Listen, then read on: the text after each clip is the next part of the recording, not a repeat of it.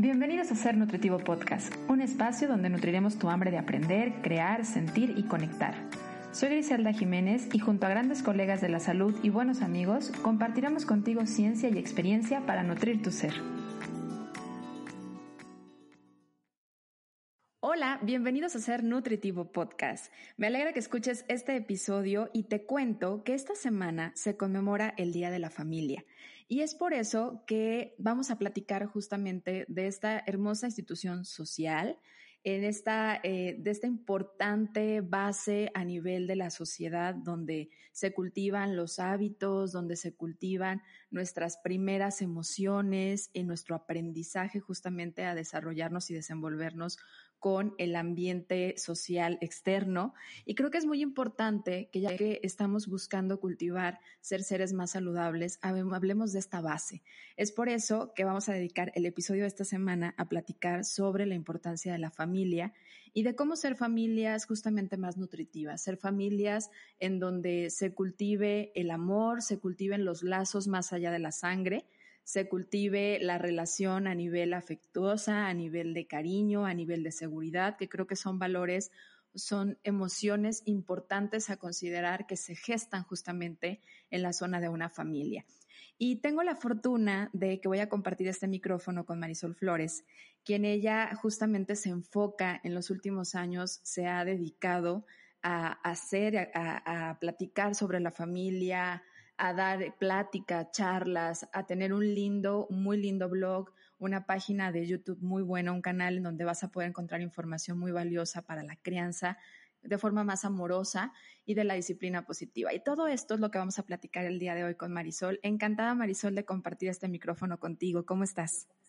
Bien contenta de estar con ustedes. Muchísimas gracias por la invitación y, aquí estamos saludándolos desde Monterrey. Muchas gracias por, por, tenerme aquí. Gracias, feliz, encantada. Oye Marisol, me gustaría que me ayudes a, a, presentarte un poco más con las personas que nos escuchan, esta linda comunidad de seres nutritivos. Cuéntanos qué haces hoy en día. Con mucho gusto, soy, soy mujer, soy esposa, soy mamá de dos niñas, este, estoy felizmente casada, estoy por cumplir 15 años eh, estoy, soy maestra también y, me encanta el tema de la educación y creo que me vino mucho por el tema de, mis hijas. Cuando ellas estaban muy chiquititas, este, eh, yo soy comunicóloga, como te platicaba antes de empezar, pero empecé a estudiar temas de la familia porque me interesó mucho y me apasionaba mucho el tema de, saber cómo hacerle porque pues no te vienen con un manual los hijos, ni tampoco el matrimonio. Entonces, sí creí muy necesario ponerme a, estudiar y a, investigarle porque cuando crees que ya te la sabes, ya cambiaron de etapa tus hijos o tú mismo ya cambiaste de etapa. Y, pues mi gran sorpresa fue que a la que le hacía falta conocerse a sí misma era mí, ¿no? Entonces fue bien bonito el descubrimiento de, saber que en mi intención de, de, aprender cosas por los demás, la que tenía, la que tenía y tuvo la oportunidad y lo sigue teniendo de saberse en proceso y de seguir estudiando, pues era yo y eso me llevó a estudiar una maestría de ciencias de la familia, este, sales como consultor de familia. Además, este, yo profesionalmente he estado trabajando como fotógrafa de familias, entonces parecía que en la foto era mi laboratorio de las cosas que estaba aprendiendo y de ahí en adelante pues no he parado de, de, de estudiar, ahora estoy haciendo otra maestría en neuroeducación junto con mi esposo. Entonces nos apasionan estos temas, nos gusta mucho y la idea de hacer un blog pues era poder compartir desde mi inquietud de mamá nunca como especialista, porque creo que el día que te creas especialista ya dejaste de aprender. Entonces, eh, ahí en el blog eh, de Familia Viva hemos logrado hacer una comunidad bonita con otras familias, pues que estamos buscando algo diferente, que nos queremos bajar de, del tren de la prisa y que queremos hacer eh, días y noches y momentos más intencionales con los que más importan que nuestra familia. Se me hace padrísimo lo que estás platicando porque yo creo justamente que los hijos vienen a enseñarnos y a revolucionarnos muchas cosas. Nos ponen, nos abren ese parteaguas y son ese parteaguas de decir, híjole, todavía tengo mucho que aprender. Y además son maravillosos maestros. Los niños todo el tiempo están aprendiendo y si bien nos pueden hacer sentir un poquito esa responsabilidad de estar conscientes de que somos observados, de que aprenden a partir de lo que nosotros hacemos más de lo que decimos, porque a veces creemos y podemos estarles diciendo una cosa pero haciendo todo lo contrario, ellos lo aprenden. Y también al mismo tiempo son fabulosos maestros sobre todo de las cosas más básicas de las cuales los adultos nos vamos desconectando, de esas cosas básicas, hablando de sentimientos, de conexión, de apapacho, nos regresan a lo básico, a lo necesario. Definitivamente, Gris, y la verdad es que ese ha sido uno de los, de los ejercicios más importantes que hemos hecho como familia, como lo dices, regresar a lo básico. Cuando me imagino que, que de la ciudad donde nos, donde nos están escuchando, hay ser algo parecido, pero en nuestra experiencia como familia, sí de pronto decidimos bajarle a la prisa, bajarle al ritmo tan, tan apresurado, porque si no le bajas y no priorizas, de verdad no dejas tiempo para los que más te importan. Y es impresionante. El, el, temas este, tan sencillos como el tipo de festejo que le haces a tu hijo, el tipo de piñata, eh, el tiempo que le das a algún proyecto pero se lo dejas dar a tu esposo. Son temas este, bien interesantes. Nos ha, nos ha costado los, algunos añitos, pero siempre volteo con mi esposo, nos platicamos y decimos, ¿estás bien? Yo estoy bien, tú también, tú también. Aunque vayamos en contra de todos, ¿no? Y aunque, aunque las prioridades del mundo entero sean otras, nosotros hemos decidido hacerlo diferente y, y, también hay muchos movimientos hablando de esto, que es lo que me encanta. Hay este, autores, blogs, eh, páginas donde hablan de una vida más simple, de vivir con más propósito, pero todo es un trabajo primero interno, personal, para que después puedas ir a los demás. Si tenemos la cabeza llena de eh, ideas, proyectos por hacer y corre y ven, sube, baja, realmente al final del día lo que yo platico a veces con papás en talleres que doy es que lo que acabamos llevando a la casa con los que más queremos son como las obras de nosotros. Cuando ya toda nuestra energía y todo nuestra, este, nuestra, nuestro enfoque se quedó allá afuera, ya llámese trabajo, preocupaciones, eh, proyectos que a veces pensamos que somos necesarios y realmente no lo somos. Yo he hecho este ejercicio muchas veces, me encanta hacer muchas cosas, soy muy, muy activa, este, pero de pronto sí digo, a ver, no, hagamos una lista y todo esto, de estas cosas me ayudan a mí a estar más conectada con mi familia, lo que no, vámonos. Y, y, lo borras y lo quitas y te despides de chats de WhatsApp y te despides de, de, proyectos que aunque te encanten, te van a quitar ese tiempo que le vas a estar quitando los que más te, te importan. Sí, ahora, eh, sería creo que importante para mí, en la parte de la cultura del mexicano, repetimos mucho una frase de primero la familia. Hablamos mucho de la familia y, y, hasta cierto punto decimos priorizarla, pero también sabemos que a veces hay una relación familiar más ligada por la sangre que realmente por la emoción, por el cariño, por el agradecimiento. Y creo que me gustaría escuchar de una persona que se ha intentado y está buscando de manera continua prepararse en temas de la familia, ¿Tú cómo podrías definir la familia y qué debería de unir a una familia? Yo creo que la familia sigue siendo, si nos lo permitimos, abrimos los ojos y le damos el tiempo y el espacio, sigue siendo este espacio donde se aprende de la vida. Es el espacio donde los niños pueden aprender y los papás podemos aprender cómo es el mundo de afuera. Si el ambiente en la familia eh, es un ambiente de armonía, nutricio, eh, de, conexión, entonces vas a estar preparado para ir allá afuera, fuera de tu familia, a, a, lo, a lo, que venga, ¿no? Si son pruebas, si son tempestades, vas a estar más listo emocional, física, etcétera, mente, este, para buscar, para poder estar listo allá afuera. Y además, la importancia de que si en tu, en tu familia tú buscas tener este ambiente de crecimiento y de conexión, estás cambiando al mundo de una manera que no nos imaginamos. Sí. Y, y lo repito y lo, y lo, lo defiendo porque eh, justo hoy este, leía en una nota del norte, es, un periódico aquí de Monterrey, de hecho no era otro periódico, el ABC, pero decían que en, Nuevo León somos el, el, estado con mayor casos de divorcios y, y, ahora ya hay más divorcios que matrimonios. Esa fue la noticia de hoy. Y, y entonces si dices, ah, qué complicado, eh, dónde estamos poniendo las prioridades, qué, qué nos está pasando, qué, qué, está pasando antes de casarte. Yo creo que es una situación que, que involucra a todos los niveles y necesitamos como integrar en todos los niveles temas tan sencillos como el que me comentabas antes de que empezáramos a grabar, como alfabetizarnos en las emociones, así como aprender a leer, necesitamos aprender a sentir, a expresar, a pedir perdón, a mostrarte vulnerable, eh, yo creo que ya ha sido suficiente de, de, estar buscando este, la perfección, la competencia, de eso ya hay mucho. No, y es que detrás de esa búsqueda de la perfección justamente hay un miedo no tratado, ¿no? Es como el querer, querer aparentar que todo está bien o que todo va a estar bien y que todo lo podemos controlar y no soltar y no querer soltar.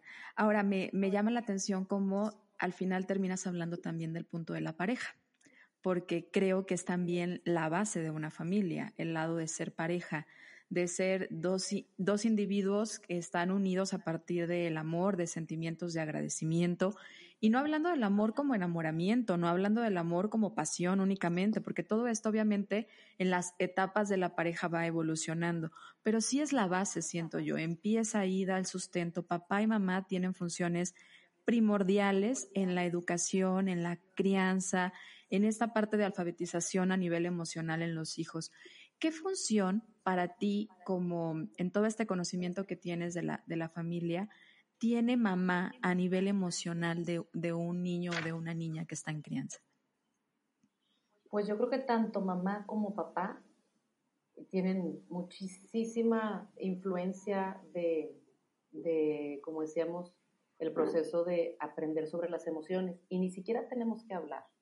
Eh, hace poco leía en un libro que, que, desde, desde que nace tu bebé, desde que está, lo estás lactando, si tú estás nerviosa, si tú estás aprensiva, este, hay una neurona que se le llama neurona espejo. Es fantástico estudiar sobre el cerebro porque te explica tantas cosas. Y, y esta neurona cerebro, pues hace cuenta que refleja lo que tú estás sintiendo.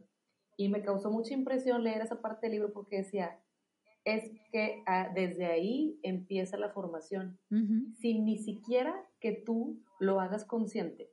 O sea, ya desde que tú estás amamantando, la manera en la que el bebé te percibe, con su neurona espejo, si te ve llorar le dan ganas de llorar, si te ve reír le dan ganas de reír, y de verdad yo lo veo en mi estudio de fotografía, yo siempre digo, papás relajados, niños relajados, rapiditos sale la sesión perfecta.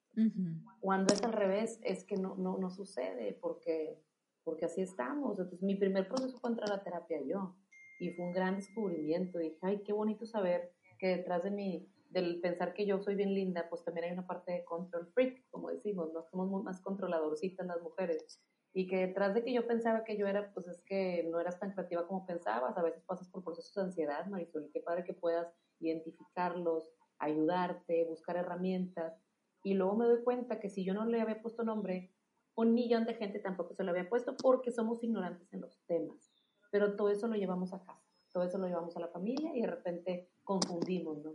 ay, es que es muy gritona, ay, es que es muy chiflado, ay, es que este, es muy intransigente, ay, es que así habla tu papá. No, no, es que detrás de ahí es que uno de cada cuatro, y en las ciudades principales que son Ciudad de México, Guadalajara y Monterrey, uno de cada cuatro padecemos algún, algún detalle de salud mental y, esta parte de como individuos, si no lo sanamos, lo repetimos, ¿no? A lo mejor no nosotros, pero nuestros hijos, nuestra familia, lo van a estar repitiendo porque es lo que le vamos enseñando. Y como bien lo dices desde la epigenética, ¿no? Está esta conciencia de que el momento del embarazo, el momento del nacimiento, se está ya gestando una epigenética, factores que modifican o más bien hacen que se exprese o no los genes de los niños. Entonces, si estuviéramos más conscientes de esto, una, como sociedad, ayudaríamos bastante al cuidado y la protección de una mujer embarazada, que creo que sería algo súper valioso. Y por el otro lado, como mamá, tendríamos mucho más cuidado y atención de lo que estamos experimentando y dejando entrar a nuestro cuerpo y de cómo estamos manifestando nuestras emociones o sensaciones. Y creo, me gustaría platicar de este punto, porque mamá tiene una función muy valiosa a nivel emocional en la familia, un valor único que es, y lo hemos platicado, por ejemplo, con especialistas en psicología de la alimentación como Ana Arismendi, que eh, la mamá tiene esa función de el apapacho, la contención, el amor, la seguridad, y lo tiene desde el momento en el que estamos en el vientre materno. Es nuestra, nuestra fuente de justamente este lado a nivel emocional. Y lo sigue siendo la primera fase de nuestra vida. Esto significa, dicen por ahí algunos especialistas, tú me dirás si estoy en lo correcto o incorrecto, que los primeros siete años de vida son de gran importancia en la formación justamente de nuestros pequeños, porque mamá y papá tienen funciones que ninguna otra persona van a poder cubrir en esa, en esa etapa de la vida. Y papá, por el otro lado, es nuestro medio de contacto con la sociedad. Es una forma en la que él nos presenta al mundo, nos conecta con el mundo porque regularmente en una familia papá era quien salía al trabajo, al contacto con las demás personas. Y entonces es aquí donde nos damos cuenta que la familia como tal, a partir de papá y a partir de mamá, es eso, es amor, contención, seguridad, apapacho y papá por el otro lado es esa misma seguridad pero ahora para salir al mundo para poder desenvolvernos. Y que papá y mamá cumplan estas funciones ayuda a, gestar un niño en sus primeros siete años de vida que sea capaz tanto de conocerse afectivamente y tener introspección, pero también de expresarse y salir a tener conexión con el resto del mundo. Así que la función de mamá y papá es tan valiosa en todas las etapas de la vida, porque yo creo que ahora como adultos, digo, yo regreso a casa de mis papás, ya se cuenta que soy niña, cuando siento inseguridad, cuando siento que las cosas por afuera se me están cayendo, se me están saliendo, pues no me gustaría decir de control porque realmente es que no podemos controlar nada, pero es voy con mi papá, porque es esa parte de, refugio, de seguridad con el mundo. Pero cuando necesito un trabajo más interno, encontrar cuál es mi emoción, qué me está pasando de manera de desconexión interna, voy con mi mamá y me refugio igual como niña. Y esta es la función justamente de la familia en las diferentes etapas, seamos niños o seamos adultos. Súper interesante lo que estás diciendo y de hecho hace poco estaba leyendo un libro que habla sobre por qué es que las mujeres nos preocupamos más que los hombres. O sea, por antropología. Y la que se quedaba con la manada era la mamá. Entonces, eh, hasta nuestros cerebros están diseñados de manera distinta. Nosotros, mientras nos quedábamos las mujeres en la, en la cueva, pues te quedabas a, cuidar, como decías, como contención, para estar con la manada, para atender, para criar, y el hombre se le iba fuera a, a cazar y pues acá nos quedamos esperando que sí llegara con el pedazo de mamut para poder comer. Y entonces decía que, que por esa razón nosotros hemos desarrollado la parte de la empatía, eh, pues mejor o más este, con, más fuerza que los hombres. Los hombres son más racionales. Por eso si llegas con tu esposo y vas con un con una bronca y quieres llorar, él te dice, ah, pues un, dos, tres, anda así, tú eso dices, no quiero que me lo resuelvas, quiero que me Que me escuches, solo escúchame. Por eso cuando te sabes con amigas es súper a gusto, ¿no? Porque no te van a solucionar, van a empatizar contigo. Entonces, por un lado eso, o sea, tenemos esta parte empática más desarrollada y por eso somos más maternales y como decías, más del apapacho y de conectar más emocionalmente y la otra parte es la, la, forma en la que nos han criado. Este, y se ve mucho más aquí en nuestro país, ¿no? O sea, el hombre de que no llore, este, usted es macho, este, cállese, y, el, y a la niña es, véngase, mi bonita, ¿qué pasó? ¿Por qué le pegaron? Entonces repetimos estos patrones, por un lado, y las ventajas son estas, que somos más empáticas, más conectamos más fácil con nuestras emociones y con las de los otros, pero el extremo es que a veces nos quedamos ahí, o sea, a veces nos quedamos en el dolor del otro y casi que te quieres ir a, dormir con tu amiga una semana si se divorció o si le pasó algo. Tú, no, somos tan empáticas que a veces nos metemos por delante con todo y nuestro cuerpo, ¿no? De que aquí voy a estar contigo hasta el final y a veces nos, olvidarnos, nos olvidamos de algo muy importante que es el autocuidado. Y entonces en lugar de resolver, en lugar de pensar y decir, a ver, es verdad lo que estoy pensando, ¿cómo lo puedo solucionar? ¿Me funciona estar pensando así en tragedia y en en que algo muy malo va a pasar. Entonces, lo importante es aprender nuevas herramientas nosotras para ayudarnos a ser un poquito más eh, enfocadas en soluciones. Y si a los niños les enseñamos a, mijito, está bien llorar, eh, te entiendo, yo también me he sentido así, este, pero ¿qué vamos a hacer? Esa es la, la, parte más importante, ¿no? Y al niño lo importante es darle nada más dos opciones. Entiendo, o sea, es, es, una, es una, ahorita que decías que hablábamos de inspira positiva, de hecho es una de las herramientas, se llama repesa, reconocer la emoción, empatizar con la emoción, eh, permitir la emoción, está bien que llores, puedes llorar un ratito, pero el último es, el repesa, es soluciones aceptables. Oye, pero, ¿qué te parece si nos vamos al parque o hacemos un rompecabezas? O sea, para ya cortar, porque si no nos quedamos ahí en la tragedia, en la tragedia, este, y nuestro cerebro está diseñado por antropología y por los cavernícolas, por nuestros bisabuelos, está diseñado para pensar en alertas o sea, algo va a pasar, algo muy malo. Entonces, si de repente oyes un ruido en tu casa, es alguien se metió. ¿Y por qué no pensamos, este, no sé, se cayó la olla, la puerta, lo que sea, ¿no? O sea, entonces siempre estamos, este, como alerta y, y conocer esto sobre nuestro cerebro nos ayuda a ayudarnos con herramientas a, a ver, voy a cambiar este pensamiento por uno positivo, a ver, no puedo ser tan alarmista, eh, no me funciona, no me conviene pensar así. Este, pero es todo, es todo un tema y me apasiona mucho hablar. Me encantó que sacaste el tema de justamente, o nos diste una herramienta aparte padrísima, que es cómo hablar con nuestros hijos de sus emociones y permitirles sentir sus emociones y vivir sus emociones. Pero hasta qué punto, para que tampoco se vuelva algo que en lugar de expresarse, de salir, que es una función de la emoción, porque la emoción es como llevarla al movimiento. Si la dejas allá adentro te va a hacer daño, tiene que salir. Nuestro cuerpo no está hecho para digerir emociones, las va a sentir, esas son las sensaciones que va a poder experimentar y canalizarlas y no aferrarnos a ellas. Y qué difícil porque como adultos hemos sido educados a no poder o no entender nuestras emociones. Es más, ni siquiera hemos sido educados a la parte de la inteligencia emocional y de conectar con nuestra emoción. A veces cuando le decimos a alguien, ¿cómo te sientes? Bien, mal, ¿no? O sea, son las dos respuestas básicas que las personas eh, respondemos y de hecho me llama mucho la atención porque lo hacemos a partir de la moralidad, como bueno o malo. Y realmente es que no hay ninguna emoción mala, ni tampoco una emoción buena. Hay emociones incómodas y hay emociones cómodas.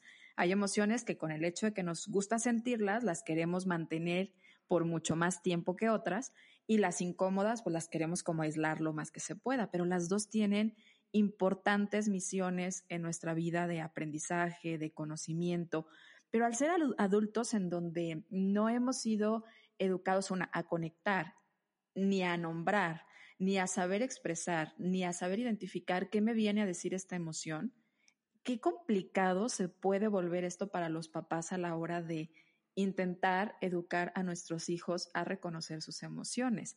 Y de ahí empieza lo que decías, ¿no? El autocuidado, el autoconocimiento. Tienes que trabajar también en ti para tú poderles ayudar a ellos. Y cómo hablarles de las emociones a los niños. Porque empiezan por emociones Recuerdo mucho cuando hablo de emociones esta película de Intensamente, que creo que para mí es lo más gráfico posible, que sí empezamos como con emociones muy básicas cuando somos niños. Todo es ira, todo es explosión en algún momento, o es tristeza, o es alegría, y poco a poco le vamos metiendo como otro tipo de emociones, pero hay veces que como adultos nos quedamos como con esas básicas. Y todo es respondo con alegría, con tristeza, con enojo o con ira. Y ahí nos quedamos. Totalmente, Gris. Y lo que, lo que, a lo que se invita a los papás es, pues primero, no puedes compartir algo que tú no tienes o que tú no conoces.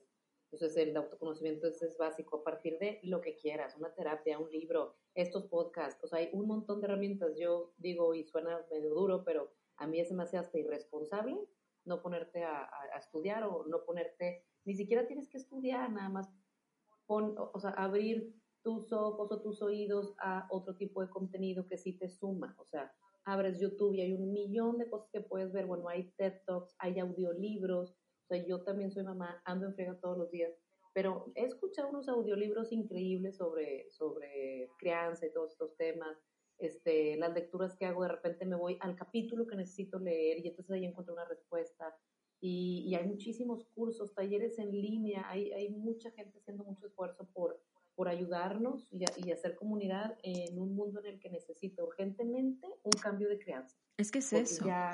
no solo se trata de, de, tener hijos y ya, ¿no? O sea, no es como tengo hijos porque pues, ya tengo treinta y tantos o porque ya me tocó eh, o porque ya todas mis amigas están teniendo hijos, sino es ser responsable de lo que la crianza, lo que la atención, lo que un niño va a necesitar porque la maternidad y la paternidad no son cosas que se gestan solamente mientras el niño está en el vientre materno o nada más cierta etapa de la vida. Sabemos y si nos damos cuenta cómo son los papás, todo el tiempo van a estar cumpliendo esas emociones o esas esas funciones emocionales que tienen a lo largo de la vida, así seas adulto, como lo decía yo, yo regreso justamente al, al, seno de mi familia, a la casa de mis papás y encuentro eso, aún siendo adulto.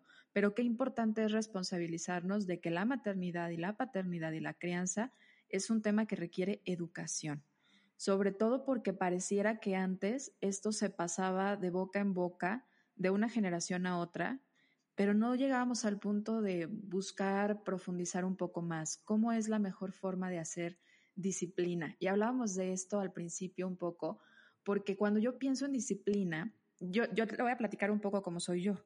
Yo con los niños soy extremadamente protectora, papachadora, tengo un lado maternal impresionante, o sea, que no sean mis hijos, yo así soy. Y a veces creo que esta palabra de la disciplina me cuesta un poco de trabajo implementarla en los niños porque yo la relaciono a algo que tenga que ver como con ser cero flexibles, de justamente ser como muy militarizado. Y creo que la disciplina, vista desde el lado de disciplina positiva, esta fusión de estas dos cosas, se me hace súper interesante. ¿Cómo explicarías qué es la disciplina positiva, Marisol?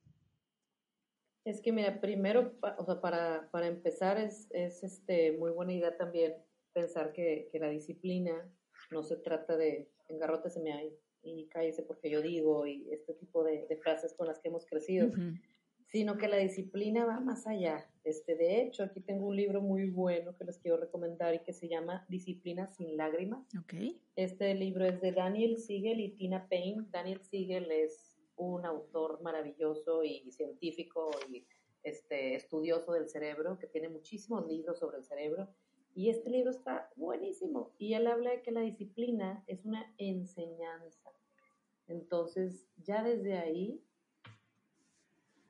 puedes partir y pensar, ¿esta forma de disciplinar está enseñando algo o está atemorizando?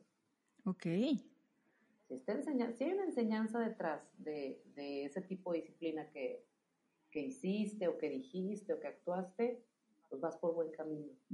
Si no, si, si fue nada más este, buscar que respeten tu autoridad, esta de, autoridad por autoridad, eh, de miedo, pues fíjate que también funciona y funciona más rápido la disciplina como la conocemos a la antigüita, porque me, me funcionaría a mí y a ti también. Entonces, si tú me hubieras dicho, vamos a grabar este podcast a las 10 y pobre de ti que no estés a esa hora, Marisol, porque te agarro a chanclate, te aseguro que yo iba a estar aquí a las 10, ¿no? Claro, por el miedo.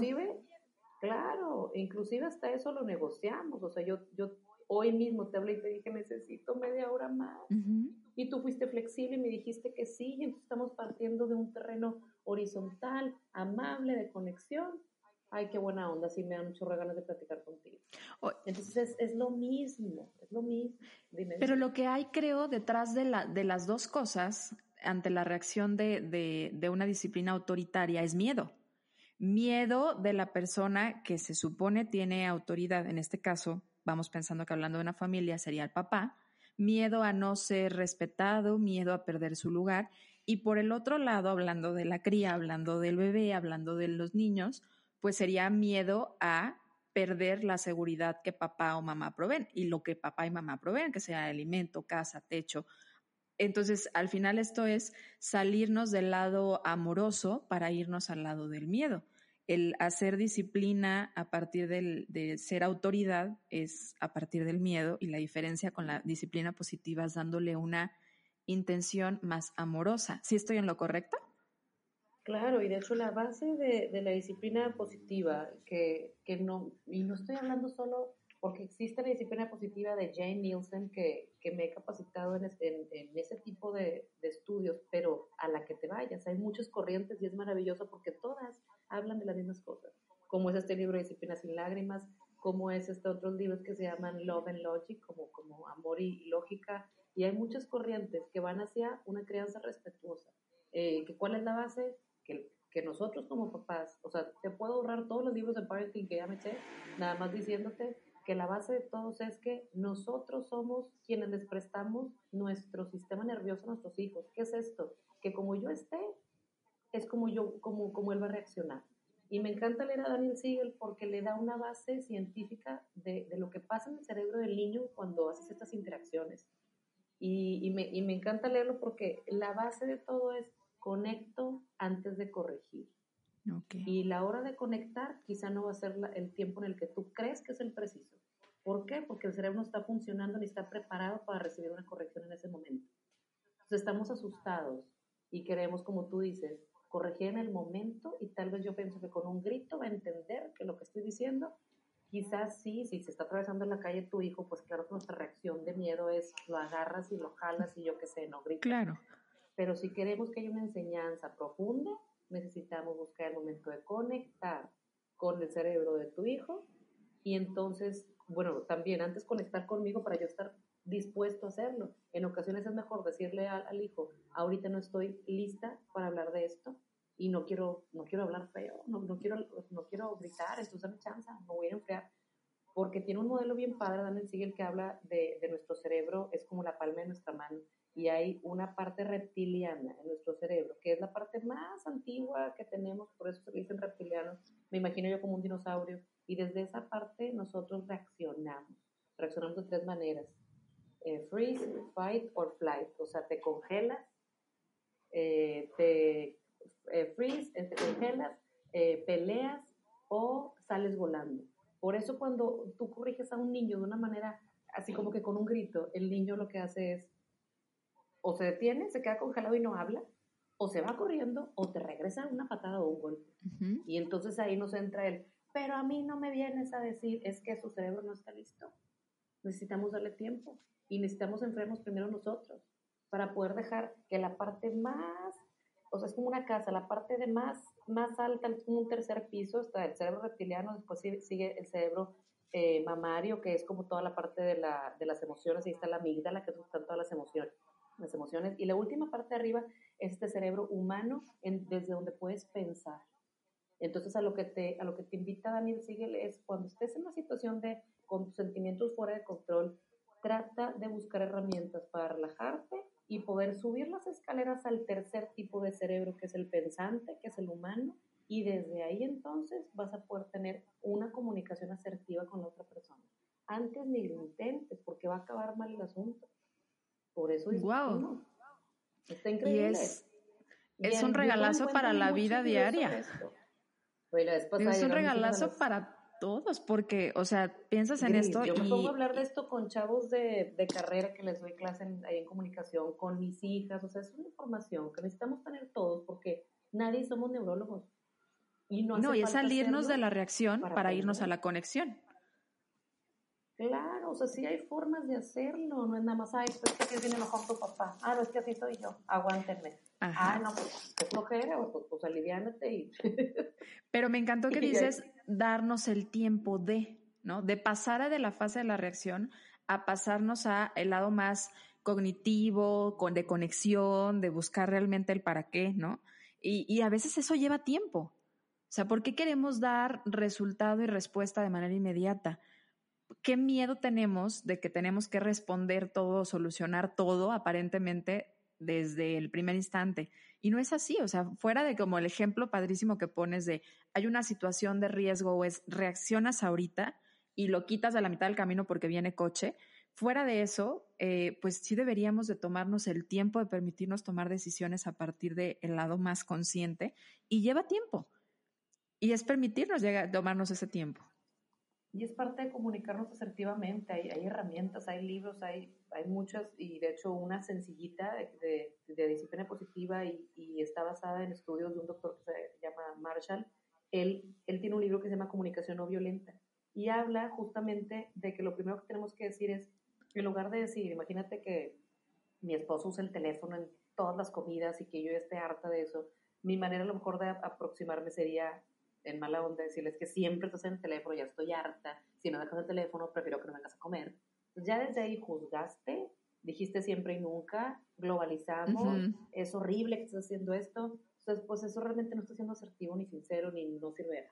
Entonces, ¿qué hay que hacer? Desde mi emoción, nomás que tenemos miedo a sentirnos vulnerables. Quien quiera hablar de la vulnerabilidad, busca a Brené Brown, que tiene libros maravillosos, YouTube, está en Netflix, a todos lados. Y entonces empiezas hablando desde tus sentimientos y dices, ¿sabes qué, amor? Yo me siento triste. Y luego dices, el hecho, porque cuando comemos, tú estás en tu teléfono. Y la tercera parte es que dices una petición o un acuerdo. Y a mí me gustaría que tuviéramos 15 o 20 minutos sin celulares. ¿Cómo ves si ponemos un timer, una canastita, hacemos algo? Y después dejas que él haga la misma comunicación contigo. Porque a lo mejor él te va a decir, ¿sabes qué? Yo me siento bien presionado. ¿Por qué? Porque veo que me echas unas miradas cuando agarro el celular en la comida. Y a mí me encantaría que fueras más flexible porque a veces sí tengo cosas que responder del trabajo. Entonces nadie juzgó a nadie, nadie le gritó a nadie, pero desde ahí puedes hacer acuerdos. Otra vez, enfocarnos en soluciones. Si no, no, pues va, no, hombre, podemos guardar un armario de quejas, ¿no? Y de broncas. Que no llevan a nada. Que no van a solución. Ajá, y hay broncas como dice John Gottman, que es un especialista en parejas, dice, hay problemas perpetuos que no van a cambiar nunca. Entonces ya, define cuáles son esos y si puedes vivir con eso, síguele y enfócate en otras cosas. Enfócate en lo que sí puedes solucionar. Y es en el planteamiento. no lo vas a poder cambiar. Lo que principalmente cambió es el planteamiento, ¿no? Y lo que dices, empezar desde el sentimiento. Porque lo que nos conecta son los sentimientos. Entonces, si tú le dices, yo me siento triste o me siento desatendida o me siento, pues es mucho más probable que la otra persona sea receptiva a la petición o a la sugerencia que le estés dando a que si tú lo pones de manera como de imposición. Y esto aplica y se me hace útil en todas las etapas de la vida, como te decía, porque si viviéramos esto también en nuestro sitio de trabajo, cuando vamos al banco, cuando vamos a, a un lugar en el que sabemos que hay filas enormes, bueno, pues es hablar de lo que nos hace sentir a todos, ¿no? Qué bonito, qué padre. Fíjate que me gustaría platicarte cómo, cómo llegué yo a, a, ti, cómo llegué yo a este deseo de invitarte a hacer Nutritivo Podcast. Cuando hace unos meses estaba entrevistando a Cici Garza, allá en la ciudad de Monterrey, este, estábamos hablando sobre la parte del juego. Resultó que ese día, en la meditación en la que yo estaba haciendo en el avión, hablaban de cómo los adultos dejamos de jugar y cómo los niños viven jugando y es cómo a partir del juego ellos aprenden y tienen esa posibilidad de, de vivir como, más bien, están más relajados y por lo tanto pueden aprender más. Entonces, platicando de esto con Sisi, me dijo, ¿sabes qué? Necesitas conocer a Marisol, porque Marisol justamente habla mucho sobre la parte de jugar.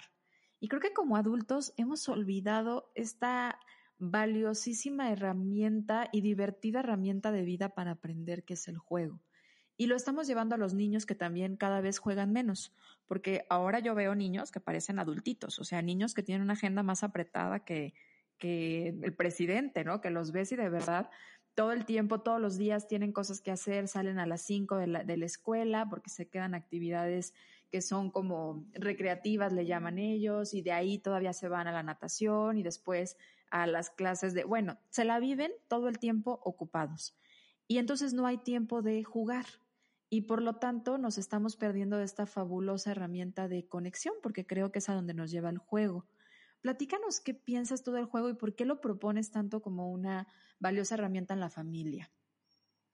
Sí, Gris, mira, de hecho es, es como la base del de mi proyecto que se llama Familia Viva, este, es como el eslogan es juega, conecta, crece, porque como tú dices, el juego definitivamente nos conecta con nosotros mismos, con mi infancia, con la de mis hijos. El niño aprende todo lo que necesita para salir al mundo cuando juega. Es la manera en la que los niños aprenden. Es increíble. De esa manera eh, se les estructura el cerebro, les hace sentido lo que, lo que hay allá afuera en el mundo. Eh, es maravilloso conocer las, las maravillas del juego. Y es un poquito este, triste ver que allá afuera no, mucha gente o muchas escuelas o muchos espacios no están respetando estos espacios de juego de los niños. Y como tú lo dijiste, de 0 a 6, 7 años es la ventanita que tienen para poder jugar, juego libre. El juego libre es como hablar de, de meditación. Cuando un niño juega, está ahí. Cuando tú juegas con, con tu hijo, o inclusive como decíamos como adultos, o sea, hay estudios, muchísimos, o ya me cansé, tengo este, así como mi colección de artículos sobre el juego, ya la vez pasada de plano posteé y dije, este es otro de los cientos de artículos que encuentro sobre el juego y luego la gente me los manda también a mí. Entonces, eh, me he hecho el propósito de, de, hacer un libro donde haga un compendio de todo lo que, lo que he leído sobre el juego, así resumidito, porque vale mucho la pena. Pareciera que necesitamos defender la infancia porque se le ha declarado la guerra. Sí. Está cañón. Y eso lo dice un autor que se llama eh, Kim John Payne, de un libro muy hermoso que se llama Crianza con Simplicidad. Y entonces es bien chistoso porque cada libro que agarro que habla sobre, sobre la infancia y sobre la educación y sobre este, nuevas pedagogías, todos hablan del juego. Todos hablan del juego, porque es un espacio en el que no estás, no estás siendo juzgado, en el que todo se vale, pero con ciertas reglas y ciertos límites, y se da de manera orgánica y natural. Ahí el niño aprende a que hay que esperar un turno, aprende a ganar, aprende a perder, aprende a ser empático, aprende los valores fundamentales que necesita conocer para sobrevivir allá afuera. Y estos valores y virtudes, acabo de escuchar una plática el viernes pasado y me hizo mucho sentido. Fíjate, estaban hablando sobre, sobre este, educación eh, de, de afectividad y sexualidad en chavos y hablaban de que a los chavos hay que hablarles de todos estos temas desde la ciencia. Pero más atrás de la ciencia, Aristóteles, usted hablando de filosofía, de verdad que sí, yo estaba impactada con lo que estaba diciendo. Decía, el primero que habló de, de, virtudes, y nadie más ha hablado como él, que le siguió un poco la, la, huella después fue Santo Tomás de Aquino, pero él habló, Aristóteles habló de las virtudes. Las virtudes que hacen que la, que la persona pueda perfeccionarse. Y hablaba de cosas tan sencillas como el autocontrol, la generosidad, la amistad. Imagínate si de verdad nos, nos pusiéramos las pilas como sociedad, como, como educadores, de darles el espacio suficiente a los niños para que jueguen, para que piensen, para que se sientan eh, libres de tomar decisiones en ambientes controlados. Lo hacen por medio del juego. Tendríamos otro tipo de ciudadanos si los dejáramos jugar lo suficiente y lo que necesitan. Si tuviéramos al menos adultos que siguiéramos respetando ese niño interior que todos tenemos y que lo sacaras a pasear de vez en cuando. Y si lo haces en pareja, o sea, te, augura muchos años de estar juntos. O sea, el juego para mí es, es como la base de poder crear una sociedad en armonía de una manera bien cómoda y bien a gusto. O sea, a veces pensamos que entonces la paternidad o la maternidad hay que sufrirla, ¿no? Porque así es, es bien duro. Es duro hasta donde tú lo quieras ver, porque es una oportunidad hermosa de, de contar cuentos, de abrazar, de, de, jugar, de hablar como bebé, de, de vivir más simple. Y ahorita que hablo de los juegos, en casi todos los, los, los este, nuevas pedagogías y esto hablan de la importancia de, los cuentos. O sea, parte de jugar es contar cuentos y los cuentos nos enseñan sobre el mundo también. Entonces es, es darnos la chance de poder eh, vivir más simple y poder permitir que el juego sea parte de tu dinámica, seas papá, no seas papá.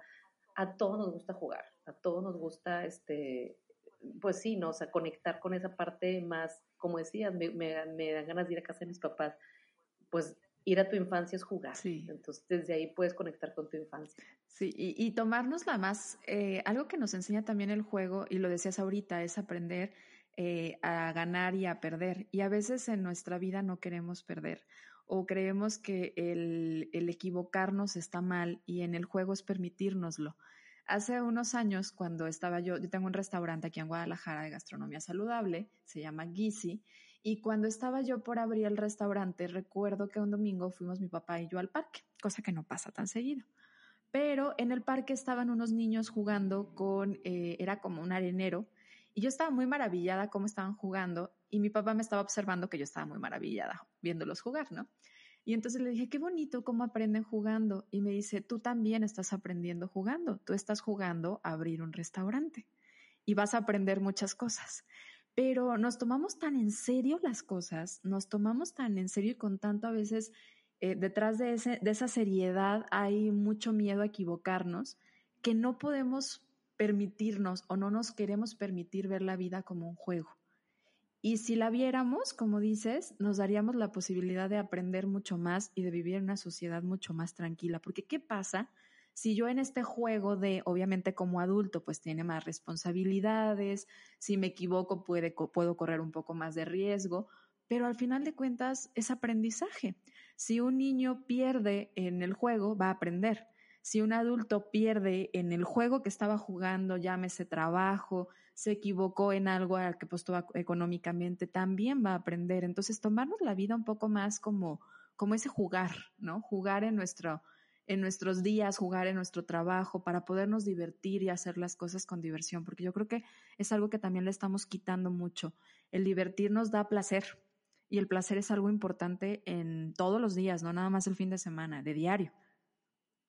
Totalmente, sí, necesitamos hacerlo como, como, una, como un hábito.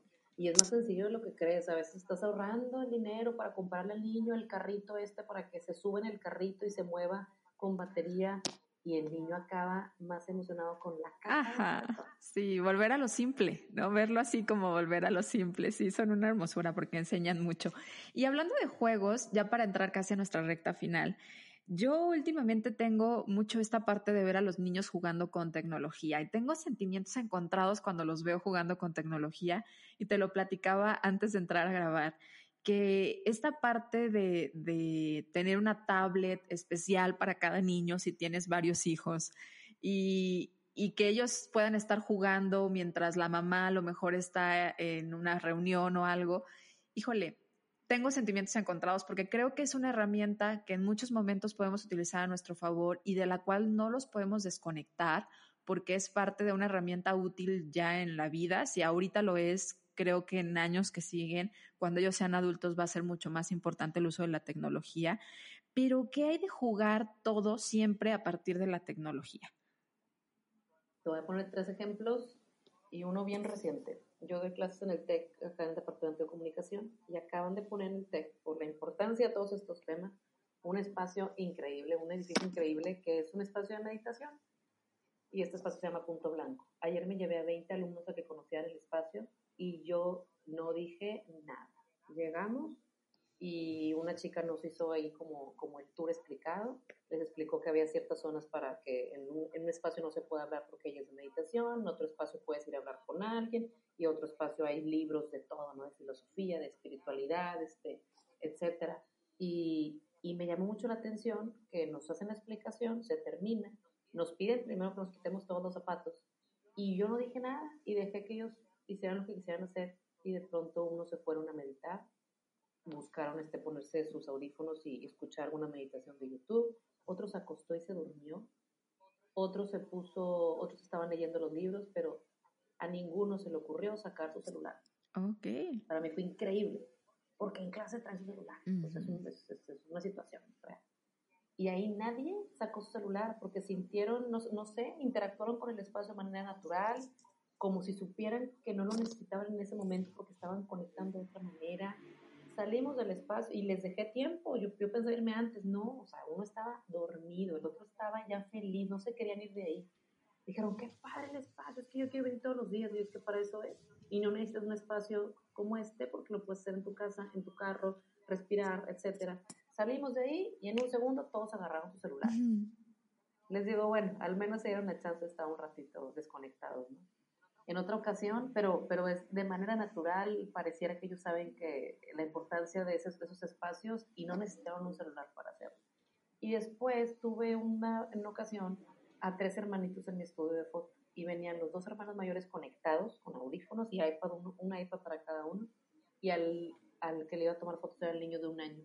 Y a mí como a ti me causa algo ver, estar conectados a los niños y entonces yo saqué unos palitos de madera, así como para construir, que tengo ahí para que juegue. Y, y, jugando le digo al niño de un año, que a lo mejor ni me entendía muy bien, yo le dije, fíjate que tus hermanos grandes se van a perder de jugar bien padre con estos palitos de madera que están bien divertidos. Dije, pero vente, vamos a jugar tú y yo. Y antes de empezar la sesión, se pone el, bebé a jugar con los palitos. Y sin decir nada, los dos niños conectados voltearon con cara de qué es eso, dejaron los audífonos y el iPad en una silla y se vinieron a jugar hora y media con palos de madera. Yo digo, híjole, de verdad, a veces es nada más poner el ambiente, invitarlos. Acabo de estar en la Ciudad de México hace como un par de semanas y fuimos con mis dos hijas y estuvimos en un restaurante donde no había juegos para niños. Íbamos cuatro familias, eran siete u ocho niños. Nadie sacó un celular, nadie.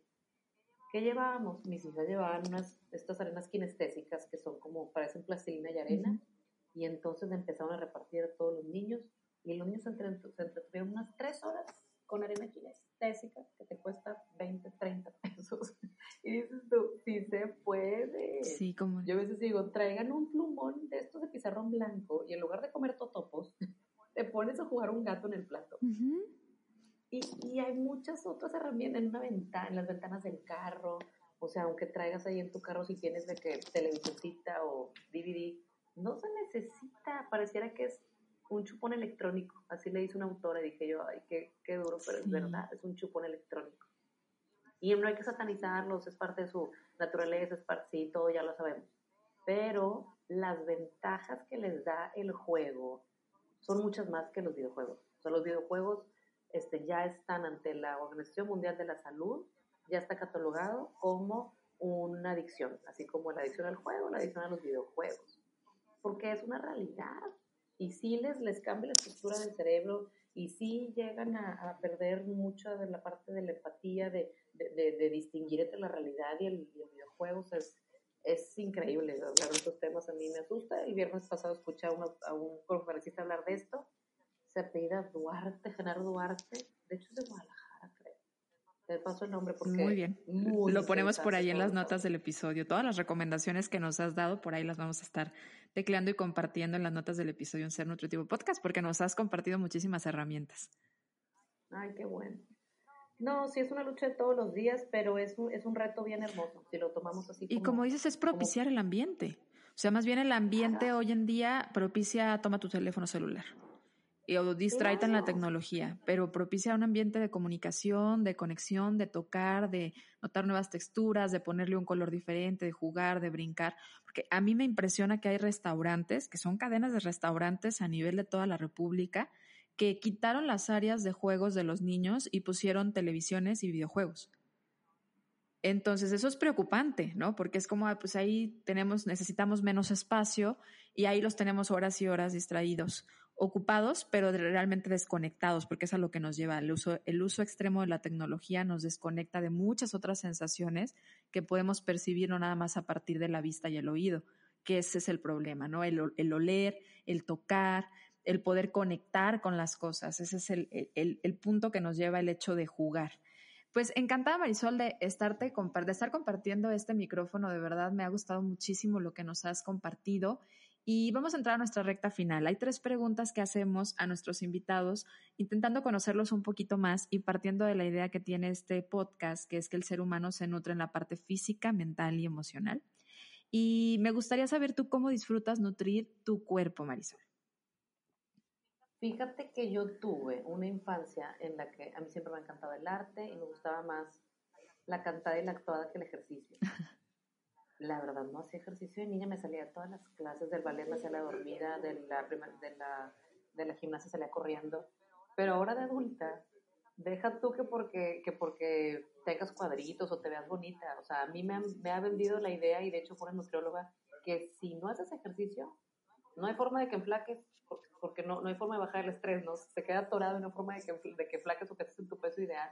Y por otro lado, hay, una, hay, un, hay un video muy bueno, lo voy a buscar para mandártelo que lo puedas en las notas, que habla de el efecto que tiene el ejercicio en tu cerebro. Es impresionante. O sea, es, empezar diferente el día, es cambiar, es, como decíamos, parte de tu autocuidado. Es importantísimo. Entonces sí he tratado de hacer, de hacerlo con más frecuencia, definitivamente que comer bien es así básico, o sea, yo ya me identifico, empiezo a comer más harinas y más cosas que no de azúcar y haz de cuenta que ando de otro humor. Sí, todo. Y vuelvo al redil a comer como se debe y dices, estoy más creativa. Como todo está conectado, ¿no? Esa parte física con la parte mental se conecta a partir del ejercicio y a partir del alimento. Y la parte espiritual, ¿cómo disfrutas nutrirla? Bueno, yo soy católica y, y, desde el año pasado, fíjate que me, me tuve una experiencia muy hermosa de, de ir a, a, y a varios lugares donde se ha aparecido la Virgen María. Yo creo en, en, esto y, y, rezo el rosario diario. Me ha cambiado mucho la vida, la manera de, empezar mis días. Este, la parte de, de respirar ayuda mucho. Pero sí, yo vivo mi fe lo mejor que puedo, este, con todas las fallas del mundo también pero desde ahí esa parte espiritual la compartimos en familia, vamos de misiones en familia, este, mi esposo y yo hemos estado juntos en estos grupos de matrimonios y nos ha ayudado un montón. Okay. Y si tú tuvieras, Marisol, el libro de la vida enfrente de ti y tuvieras la posibilidad de escribir una frase para futuras generaciones, ¿qué les dirías?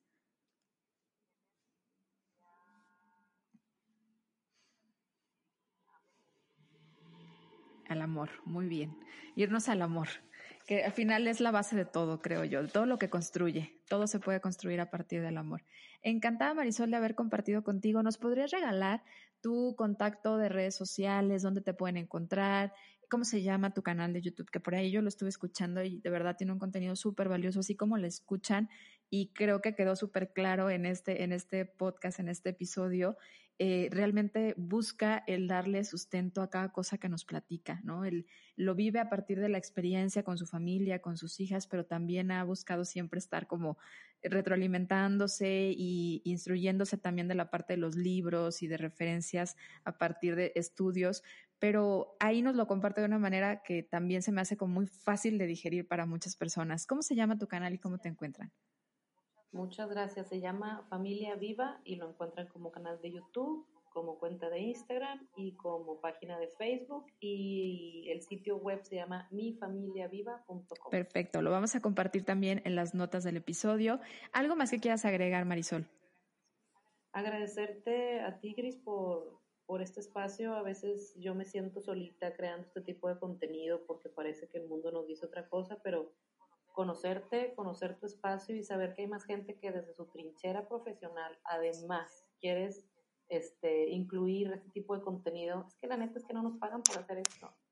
Pero esto es lo realmente importante. Está en la parte de arriba de la pirámide de Maslow y es parte de trascender y de, y de hacerlo a través de, de estos este, proyectos. Entonces, al contrario, te, te, felicito y te agradezco mucho que, que, que me hayas invitado y me, me, da mucho gusto coincidir yo, con personas. Yo encantada, de verdad. Lo mismo siento, es siempre una maravilla poder coincidir con personas que están haciendo lo que les apasiona y que lo están haciendo justamente con este afán de, compartir y de trascender como tú lo haces. De verdad, muchísimas gracias. Y a ti que nos escuchaste en este episodio de Ser Nutritivo Podcast, muchísimas gracias. Si hay algo de este contenido que crees que le puede ayudar a alguien más, ayúdanos a compartirlo y te invitamos a escucharnos en el próximo episodio nuevo el siguiente jueves. Muchas gracias por haber escuchado Ser Nutritivo Podcast. Gracias.